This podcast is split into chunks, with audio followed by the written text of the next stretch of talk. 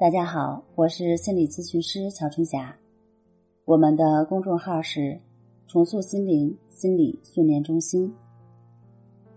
今天我们要分享的话题是：二零二零年，请珍惜你拥有的一切。二零二零年的开头并不美好，到现在几个月过去了，全世界的状况似乎并没有好转的迹象。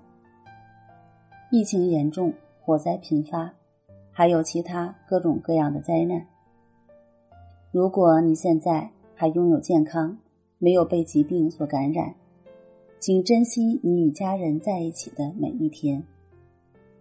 如果你现在还拥有自己的工作，没有失业，请珍惜老板给你的这个机会，加倍努力，为家人多一份保障和安全。要知道。过去的三个月时间内，有两千多家影视公司破产，有一万两千多家教育机构消失，有一万一千多家旅游公司倒闭，还有五万多家小餐馆关闭转让。失业的人数和待业的人数在不断的增加。如果你现在还有机会外出，呼吸新鲜空气，请减少制造垃圾。珍惜我们的环境。如果你现在还能吃饱，请珍惜每一粒粮食，不浪费每一粒米。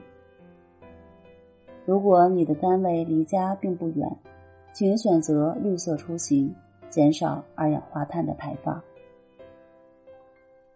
如果你家中有宝贝，有时间就多陪陪孩子，减少那些不必要的应酬。最近网上有很多人都在讨论一个问题：过去的几个月我们什么都买不了，现在快递可以进小区了，是不是代表我们可以买买买，开始报复性消费了？事实上，经过意外事件的洗礼，穷人才会报复性消费，而富人都会选择报复性存钱。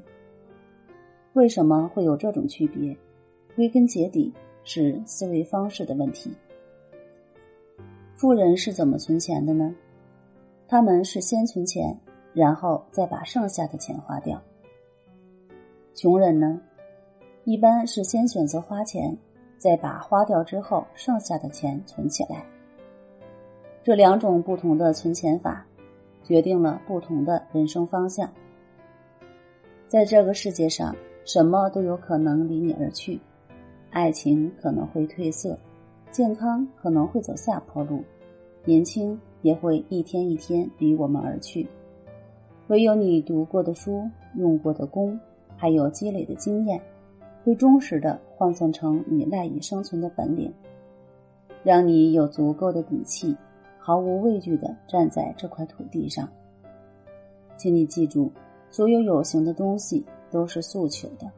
唯有吃饭的本事才是永恒的。当这个世界按下了暂停键，我们的生活却还要继续。所以，请珍惜你现在所拥有的一切，哪怕我们拥有的东西并不多。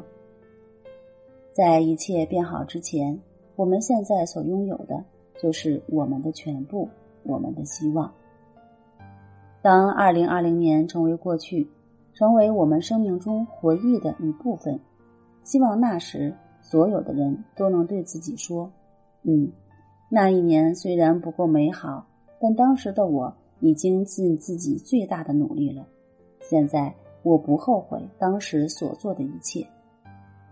那样的话，人生便无怨无悔了。”好了，今天的话题我们就聊到这儿，那我们下期节目再见。